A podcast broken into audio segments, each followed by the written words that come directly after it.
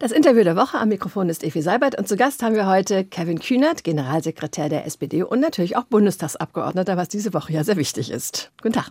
Herzlichen Dank für die Einladung. Stand jetzt gibt es keine Sondersitzung des Parlaments in dieser Sommerpause. Das heißt, tatsächlich gibt es jetzt Ferien für das Parlament, erstmal zumindest hier in Berlin. Normalerweise gibt es eben zu so einem Ferienstart in den Schulen Zeugnisse. Darum wollen wir jetzt auch mal ein paar Noten vergeben, so um warm zu werden. Also, Oppositionsführer und CDU-Chef Friedrich Merz, was kriegt der für eine Note?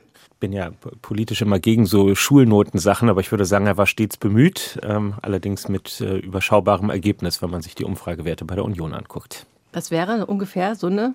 Naja, ich würde sagen, vielleicht eine, so ausreichend. Ja. Eine 4. Ja. Okay.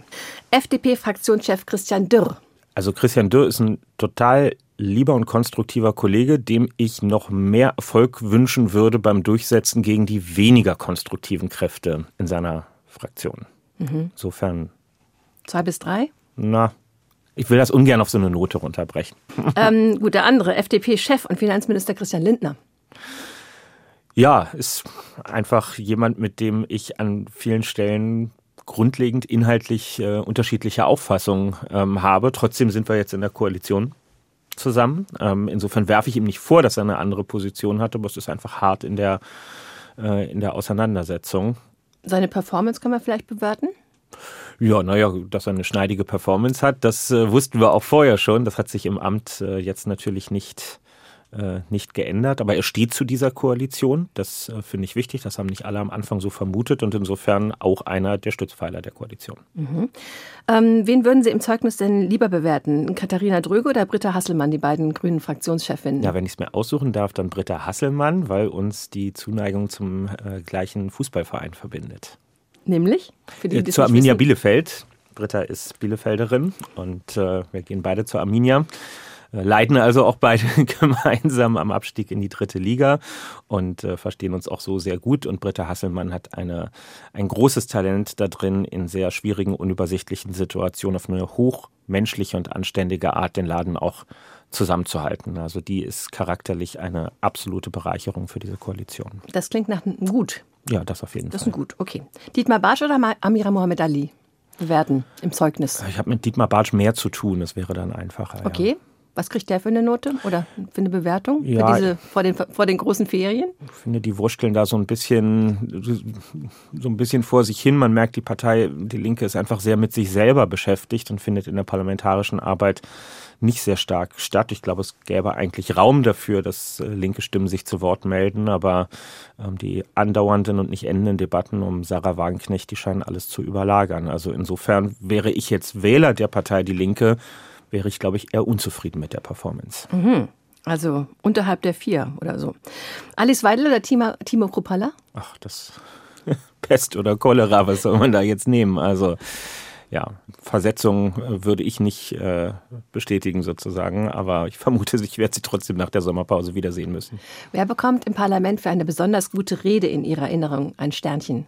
Mm, ich, vielleicht nicht für eine Rede, aber ich äh, ich bin, bin sehr angetan von der Arbeit der Parlamentspräsidentin, von Bärbel Baas. Ähm, bin sehr berührt gewesen von der Gedenkveranstaltung zum Gedenktag für die Opfer ähm, der Shoah, ähm, die wir Ende Januar gehabt haben, wo das erste Mal das Leid der aufgrund ihrer sexuellen und geschlechtlichen Identität verfolgten im Mittelpunkt stand. Ein Mut, den vorher kein Parlamentspräsident gehabt hat, dieses Thema in die Mitte zu rücken. Und das fand ich sehr bewegend, sehr würdig für das Haus und habe mich da sehr gut repräsentiert gefühlt bleibt natürlich die Ampelregierung, die wir benoten. Die teilen wir mal auf in inhaltliche Arbeit und in Performance. Inhaltliche Arbeit. Tja, das ist offensichtlich. Die inhaltliche Arbeit ist deutlich stärker als die Performance. Und mir ist schon klar, im Jahr 2023 gehört aber beides zusammen. Und deswegen können wir uns nichts backen dafür, wenn nur die Ergebnisse stimmen, aber man es nicht so empfindet nach außen. Das ist schon ein Auftrag für die zweite Hälfte der Wahlperiode. Also da sind Sie nicht so richtig zufrieden. Na, wer, wer da was anderes aus der Koalition behauptet, der flunkert. Ähm, das äh, finde so sollte Politik auch nicht sein, dass man etwas, wo alle sehen, dass es nicht gut gelaufen ist, ähm, dann schönredet am Ende. Ähm, ich bin wirklich sehr zufrieden nach jetzt 18 Monaten mit dem, was wir auf der Habenseite haben. Es ist wirklich enorm viel passiert. Aber das Empfinden im Alltag ist bei vielen, dass vor allem die Probleme überwiegen und der Streit. Und natürlich hat das was mit uns zu tun und das stellt mich nicht zufrieden. Dann bleibt natürlich, um im Bild zu bleiben, Schuldirektor Scholz. Olaf Scholz, ähm, Mutti der Kompanie und das sehr erfolgreich durchaus. Die letzte Sitzungswoche in dieser Sommerpause war nochmal so richtig hart und das Bundesverfassungsgericht hat ja nun das sogenannte Heizungsgesetz gestoppt und jeder fragt sich jetzt, wozu diese Eile? Man soll ja aus Fehlern lernen im Nachhinein. Würden Sie sagen, das war ein Fehler?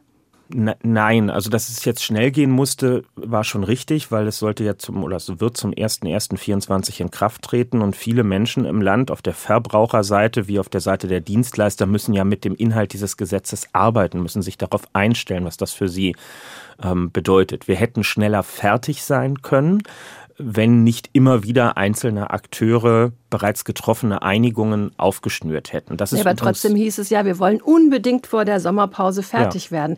Das Gesetz tritt ja erst am 1. Januar in Kraft. Da fragen sich natürlich viele, dann hätte man das ja auch locker und ausgeruht, wenn es denn so eine große Diskussion darum gab, und die gab es ja auch in der ganzen Bevölkerung, das etwas ausgeruhter machen können, statt das so durchzupeitschen.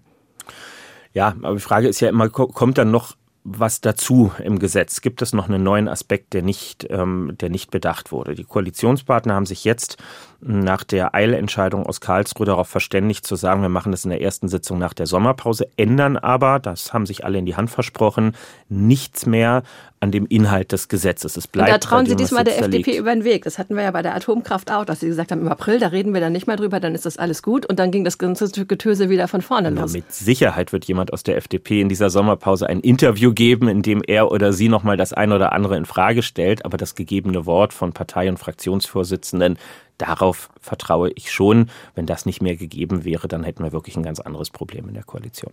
Aber das Problem haben Sie ja. Also das Problem ist ja, dass diese Ampelkoalition auch darunter leidet, dass sich die einzelnen Partner misstrauen, vor allen Dingen die Grünen von denen hört man das sehr häufig, dass sie den anderen misstrauen, dass sie sich über den Tisch gezogen fühlen. Das ist jetzt ja wieder der Fall gewesen. Also nach dieser, diesem Urteil aus Karlsruhe war die FDP die ersten, die wieder gegen die Grünen geschossen haben und die Grünen fühlen sich wieder auf den Fuß getreten. Äh, kann man das denn noch auflösen? Das muss man auflösen, denn das ist unsere Aufgabe. Ich möchte einmal festhalten, auf die SPD trifft das so nicht zu. Ja, wir haben nicht einen Dauerclinch mit einem unserer ähm, Koalitionspartner. Und ähm, das ist übrigens auch der Grund, weshalb wir widerstehen, auch wenn uns immer wieder gesagt wird, na seid ihr denn nur die Moderatoren in der Koalition? Also um Himmels Willen, ich möchte nicht in dieses Gequake mit einsteigen. Wenn jetzt der stärkste Koalitionspartner auch noch anfängt, jeden Tag seine Gefühlslage öffentlich ähm, zu wälzen, ähm, dann, äh, dann geht gar nichts mehr voran. Also irgendjemand muss auch ein bisschen die Arbeit ähm, sortieren. Das heißt, Sie, Sie sagen, die Grünen machen mehr Gefühlslage und Sie sortieren die Arbeit?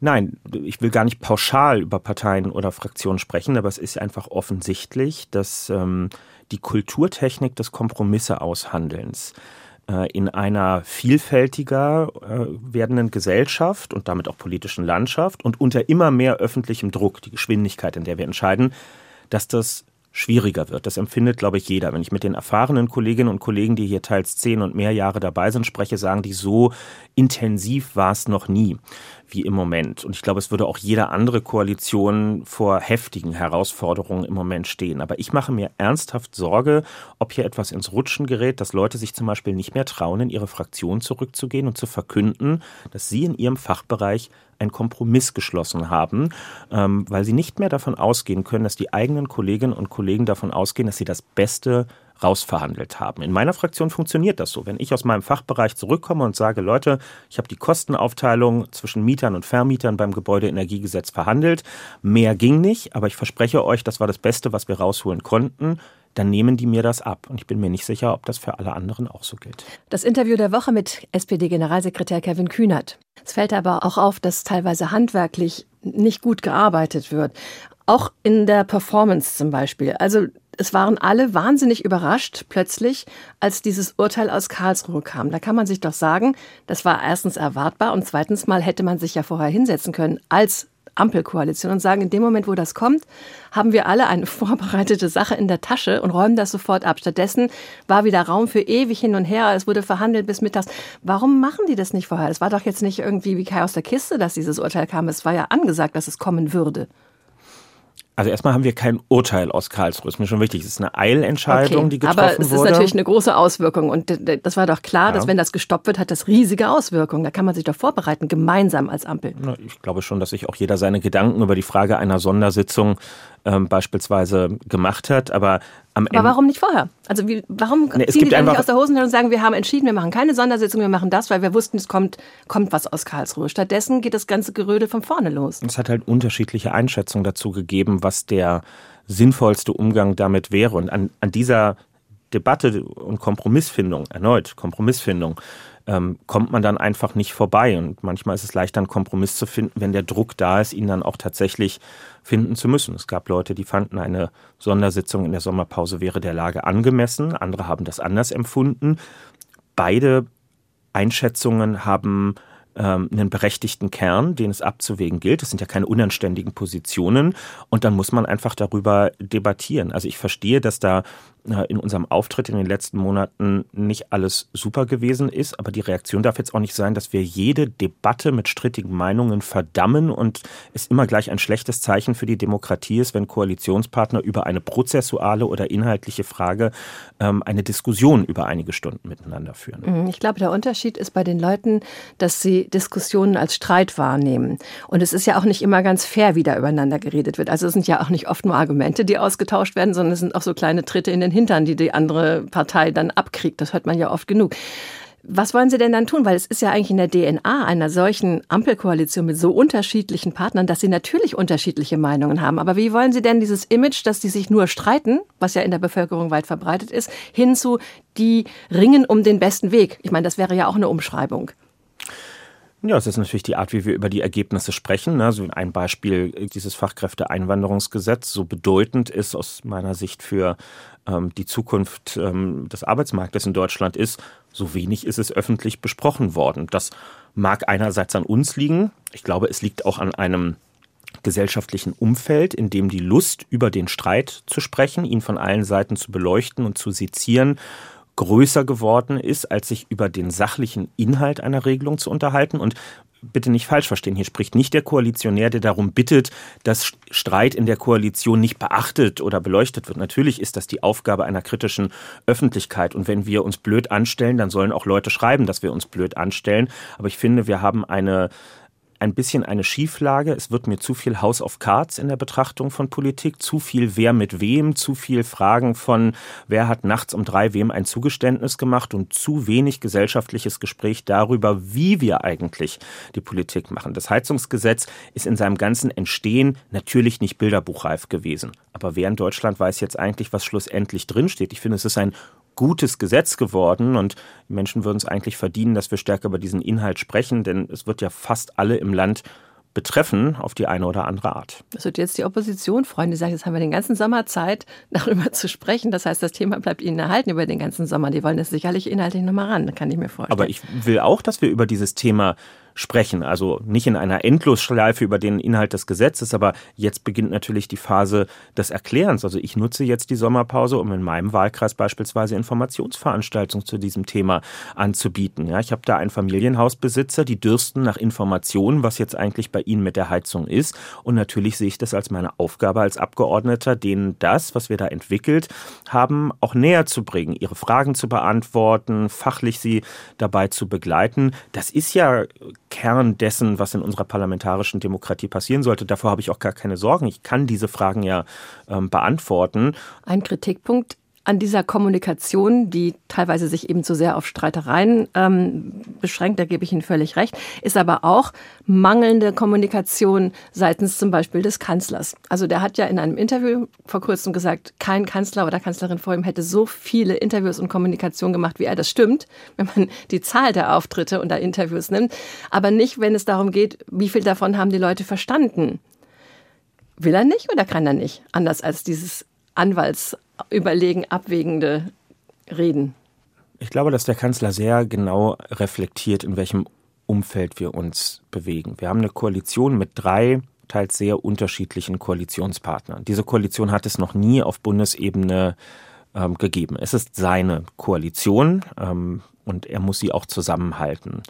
Und da steckt er, das kann ich aus nächster Nähe und Beobachtung sagen, enorm viel Energien rein, dass das passiert, dass diese Ergebnisse, ob sie nun beachtet werden oder nicht, dass die zustande kommen. Er investiert auch enorm viel Energie, gerade in Zeiten des Krieges in unserer europäischen Nachbarschaft, in internationale Politik. Macht ja, das, das wird er ja auch nicht angekreidet. Also international, nach den Waffenlieferungen, nachdem es so lange gedauert hat, ist Deutschland jetzt ja wirklich da sehr aktiv. Aber innenpolitisch hat man das Gefühl, oder zumindest ist das das Bild, das viele Leute eben von ihm haben, auch wenn man in die Umfragen reinschaut, dass er nicht ausreichend führt. Also Sie sagen, das passiert alles hinter den Kulissen, aber was dabei rumkommt, ist ja für die Leute nicht besonders befriedigend. Die haben das Gefühl, der ist nie da, der wartet immer ab und dann, wenn es ganz schlimm kommt, schreibt er einen Brief.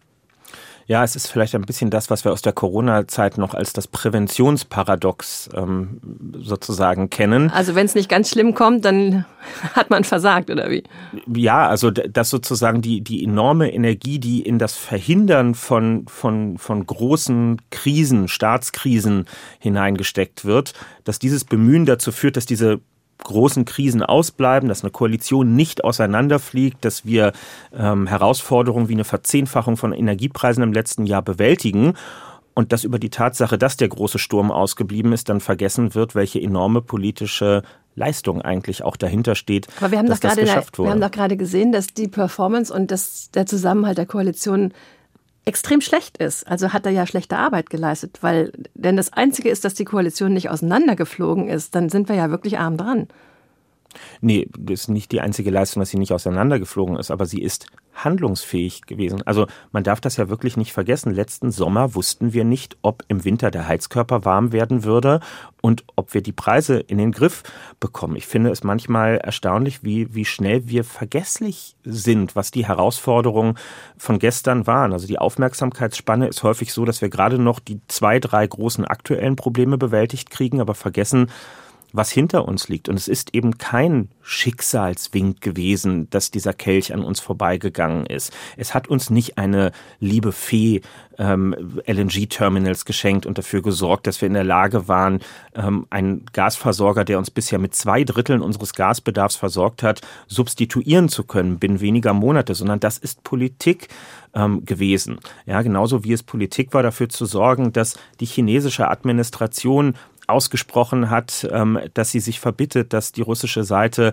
mit Atomwaffen agiert oder auch nur mit solchen äh, droht. Das wird immer so als Fußnote der Wirklichkeit wahrgenommen, als sei das einfach so passiert. Aber da machen ja Leute, oder um es konkreter zu sagen, der Bundeskanzler ganz konkrete Arbeit. Aber auch sein Tag hat nur 24 Stunden. Man kann nicht 23 Bürgersprechstunden machen, im Bundestag schneidige Reden halten die globale Diplomatie äh, bespielen, in jedem Gesetzgebungsverfahren bis ins Detail drin sein. Irgendwo muss auch er Prioritäten setzen und er tut es so, wie er es macht. Im Interview der Woche SPD-Generalsekretär Kevin Kühnert dass wir ganz gut durch den Winter gekommen sind, wie Sie es erklärt haben, hat ja auch mit jemandem zu tun, der erst als das Gegenteil, nämlich der Obererklärer der Nation gefeiert wurde, Robert Habeck, der da sicherlich auch viel gearbeitet hat, dass wir gut über den Winter kommen, der aber durch auch handwerkliche Fehler, die er gemacht hat, dann prompt genau den anderen Weg genommen hat, nämlich steil nach unten und so heftig kritisiert wurde wie kaum jemand anders. Wenn Sie sowas mitbekommen, was denken Sie dann? Was für ein Glück, dass ich jetzt gerade in der zweiten Reihe stehe? Es geht um die wirtschaftliche Existenz von Unternehmen, von Haushalten, von Arbeitnehmerinnen und Arbeitnehmern.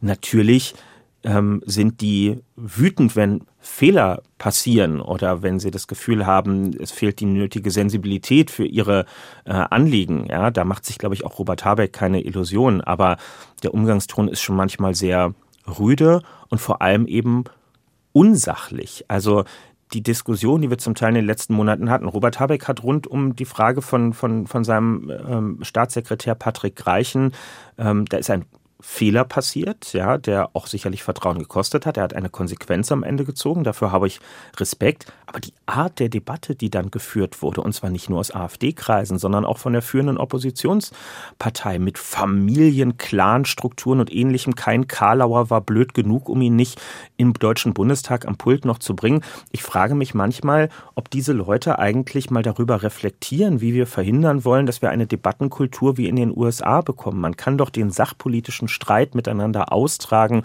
ohne in einer Welt von Echokammern anzukommen, indem man sich nur noch selbst beschallt, indem man sich mit Häme und Verachtung gegenseitig überzieht, das ist schon, da ist, finde ich, was ins Rutschen geraten in den letzten Jahren. Ähm, und das, äh, da sollten wir aufpassen, dass das sich nicht fortsetzt. Aber vielleicht spielt auch noch eine Rolle, dass die Leute enttäuscht sind, weil diese Ampelkoalition anders angetreten ist. Da stand ja auch im Vordergrund, wir wollen anders miteinander umgehen, wir wollen gestalten, wir wollen alles Mögliche in die Zukunft bringen. Ähm, und dann gab es dann doch wieder so dieses typische Parteien-Hackmack, das kann man nicht anders sagen, dass dann gegeneinander geschossen wurde. Liegt das vielleicht auch daran, dass diese Ampelkoalition am Anfang falsche Erwartungshaltungen geschürt hat und dann doch von der schnöden Alltagspolitik eingeholt worden ist?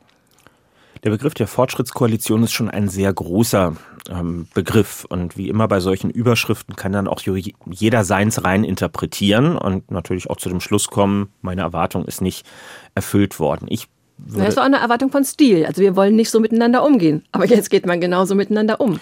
Es ist am Anfang eine Zeit lang sehr gut gegangen, muss man, äh, muss man sagen. Und es klappt auch bis heute an vielen Stellen im Alltag. Das Bezeichnende ist ja, das sind dann immer genau die Stellen, die kriegt logischerweise keiner mit, weil da geräuschlos Dinge erledigt werden, auch mit viel gegenseitigem Vertrauen. Aber einzelne, manchmal auch sehr schrille Stimmen erhalten natürlich eine große Aufmerksamkeit. So ist die Aufmerksamkeitsökonomie. Also ähm, der Abgeordnete Frank Schäffler von der FDP hat äh, eine große öffentliche Wahrnehmung bekommen in den letzten Wochen und Monaten, die in keinem Verhältnis dazu steht, welche machtpolitische Bedeutung er eigentlich im Gefüge der Ampelkoalition hat, wahrscheinlich sogar in seiner eigenen Fraktion. Und äh, da müssen sich, glaube ich, sowohl seine Fraktion als auch Teile der Öffentlichkeit ne, müssen darüber reflektieren, ähm, inwiefern das eine angemessene Darstellung ähm, von Politik eigentlich ist, die dort stattfindet. Der ist gar kein Fachpolitiker im Zusammenhang mit dem Heizungsgesetz, wird aber andauernd dazu befragt, wie er dort Dinge einschätzt, während ich mit Kolleginnen und Kollegen der FDP in Abstimmungsrunden sitze, wo wir über die wirklichen Details diskutieren und ganz sauber, ohne Leaks, ohne äh, persönlichen Angang mehrere Tage hinweg einfach Gesetzestexte wälze und zu, zu Lösungen komme. Und da würde ich mir dann manchmal wünschen, dass so eine kleine Dashcam irgendwie im Raum mit drin ist, die da drauf fällt, damit alle draußen auch mal beruhigt sehen können, die Arbeit, die findet hier schon ganz normal statt und es sind nicht alle nur aufs nächste Interview bedacht. Können natürlich dieses Interview nicht ohne Blick auf den Deutschland-Trend führen mit 20 Prozent in den Umfragewerten für die AfD. Ja, was ist denn Ihre Lösung? Ja, es gibt nicht die eine Lösung ähm, dafür. Und ich bin auch nicht für eine, eine parlamentarische Demokratie, in der wir die AfD zu so einer Art Stimmungsbarometer für die Volksseele machen. Und erst wenn die AfD stärker wird, dann fängt Politik an, mal zu reagieren. Wir haben in den letzten Monaten registriert, dass es an verschiedenen Stellen eine Unzufriedenheit mindestens mal mit dem Auftritt der Ampelkoalition gibt. Mir muss jetzt keiner sagen, dass er AfD wählt, damit ich das ernst nehme und den Anspruch erhebe, dass die von meiner Partei geführte Koalition zu einem anderen Arbeitsstil kommt. Also ich will davon weg, dass wir die AfD jetzt zu der ultimativen politischen Limbostange in Deutschland erklären, unter der alle anderen Parteien durchtanzen äh, müssen, sondern ich will, dass unser eigener Anspruch an uns ist, dass wir saubere Gesetzgebung machen, dass wir unserem Auftrag im Falle der SPD für sozialen Zusammenhalt und Ausgleich in der Gesellschaft zu sorgen, dass wir dem nachkommen, dass wir das in einem anständigen demokratischen äh, Umgang machen. Und wenn das dazu führt, dass einige Leute, die im Moment sehr wütend sind und sich auch radikalen Kräften zuwenden, dass die stückchenweise wieder Vertrauen in parlamentarische Demokratie und Entscheidungen fassen, dann ist das gut. Ich sage aber auch dazu, dass mein, meine Erwartung diesbezüglich nicht sehr ausgeprägt ist, denn nach über zehn Jahren AfD dürfen wir uns den durchschnittlichen AfD-Wähler auch nicht als jemanden vorstellen, der sich zufällig im Dunkeln in der Tür verirrt hat und da gar nicht landen wollte, sondern wer heute AfD wählt, weiß auch, was er wählt und was er unterstützt. Und das sagen eben auch viele Umfragen. Leute wählen die AfD nicht mehr nur trotz ihres Programms, sondern vielfach auch wegen des Programms. Und auch damit müssen wir uns auseinandersetzen. Nun aber erstmal Sommerpause. Wo werden Sie sich erholen? Wo machen Sie Urlaub? Na, für mich geht es erstmal noch ein bisschen, äh, bisschen hier in Berlin weiter. In der Parteizentrale der SPD ist noch was zu tun. Dann gibt es noch ein bisschen Wahlkampf in Bayern und in Hessen und dann wird es in die Berge gehen. Ich bin ein passionierter Alpinist und Wanderer und äh, freue mich, äh, von Hütte zu Hütte über die österreichischen Alpen laufen zu können.